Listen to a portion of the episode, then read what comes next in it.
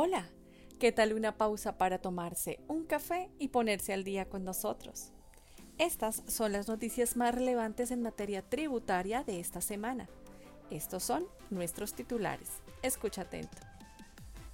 DIAN emite la resolución 1212 del 2022 con la cual se reglamenta la determinación oficial del impuesto sobre la renta mediante facturación.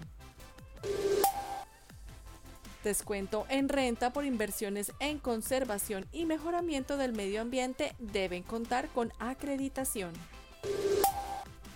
Concepto DIAN 854 905159 de 2022 indica cómo procede el registro único de beneficiarios finales en entidades controladas desde el exterior que cotizan en bolsa. Concepto DIAN 834 904915 aclara acerca de la aceptación tácita de las facturas electrónicas. Comencemos. DIAN emite la resolución 1212 del 2022 con la cual se reglamenta la determinación oficial del impuesto sobre la renta mediante facturación. En cumplimiento con lo establecido en el artículo 616-5 del Estatuto Tributario, la DIAN se encuentra autorizada para establecer la facturación del impuesto sobre la renta y complementarios la base grabable, así como todos los demás elementos para la determinación y liquidación del tributo que se determinarán por parte de la DIAN, conforme a la información obtenida de terceros y el sistema de facturación electrónica. Esta resolución expone que la implementación del mecanismo de facturación del impuesto sobre la renta se llevará a cabo una vez entre en vigencia.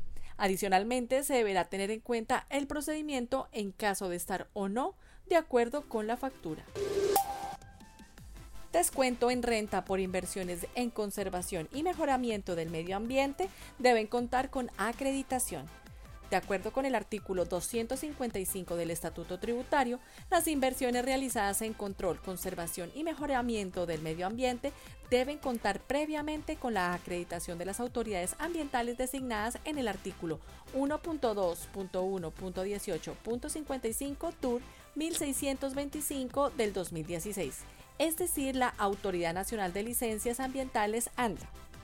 Por otra parte, en el literal E del artículo 1.2.1.18.54 de este decreto, no serán objeto del descuento los bienes, equipos o maquinaria destinados a proyectos, programas o actividades de reducción en el consumo de energía y o eficiencia energética, a menos que correspondan al logro de metas ambientales concertadas con el Ministerio de Ambiente para el desarrollo de estrategias, planes y programas nacionales de ahorro y eficiencia energética. Concepto DIAN 854 905159 de 2022 indica cómo procede el registro único de beneficiarios finales en entidades controladas desde el exterior que cotizan en bolsa. Mediante este concepto, la DIAN se remite a la resolución DIAN número 000164 del 2021, la cual no establece ninguna excepción expresa respecto al suministro de información de accionistas de sociedades nacionales que coticen en bolsa de valores. Por lo tanto, en dicho supuesto deberán aplicarse los criterios generales para determinar los beneficiarios finales de la sociedad obligada a reportar en el RUP para ello deberán remitirse a lo establecido en el artículo 6 de esta resolución y demás disposiciones aplicables. Ahora bien, en caso de que no se tenga conocimiento de uno o más beneficiarios finales, deberá observarse lo dispuesto en el tercer inciso del artículo 17 de esta resolución, es decir, deberá dejarse constancia de los documentos e información que sustente el cumplimiento del deber de debida diligencia y poner de presente que no fue posible identificar la totalidad de los beneficiarios finales junto con los motivos por los cuales no fue posible identificarlos.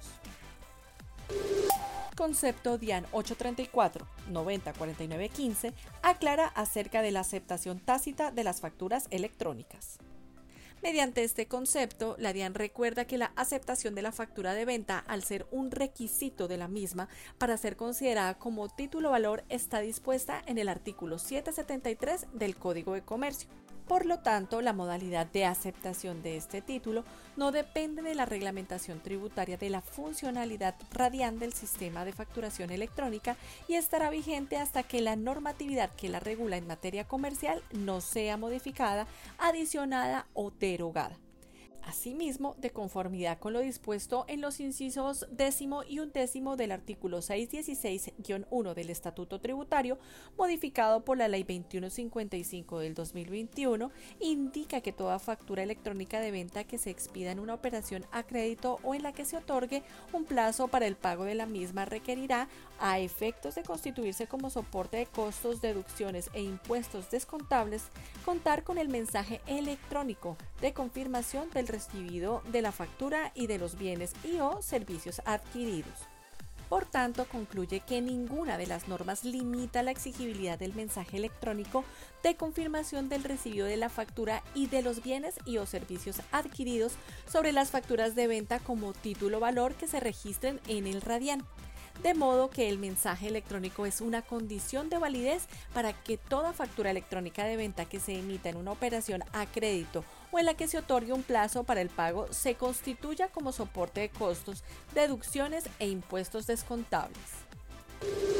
Hasta aquí nuestro boletín informativo. Para saber más sobre estas y otras noticias, los invitamos a visitar nuestra página web www.grandthornton.com.co en la sección boletines o búsquenos en su plataforma favorita. Nos encuentra como Al Día con GT o escanea nuestro código QR para que puedas acceder directamente a todos nuestros podcasts y conocer sobre nuestros próximos eventos. Al Día con GT lo acompaña a donde usted vaya. Hasta la próxima. Los boletines generados por Grant son solamente informativos y no configura asesoría de ningún tipo de manera que nos hacemos responsables por la interpretación o por el uso que se haga de estos. Las noticias publicadas pueden estar sujetas a cambios.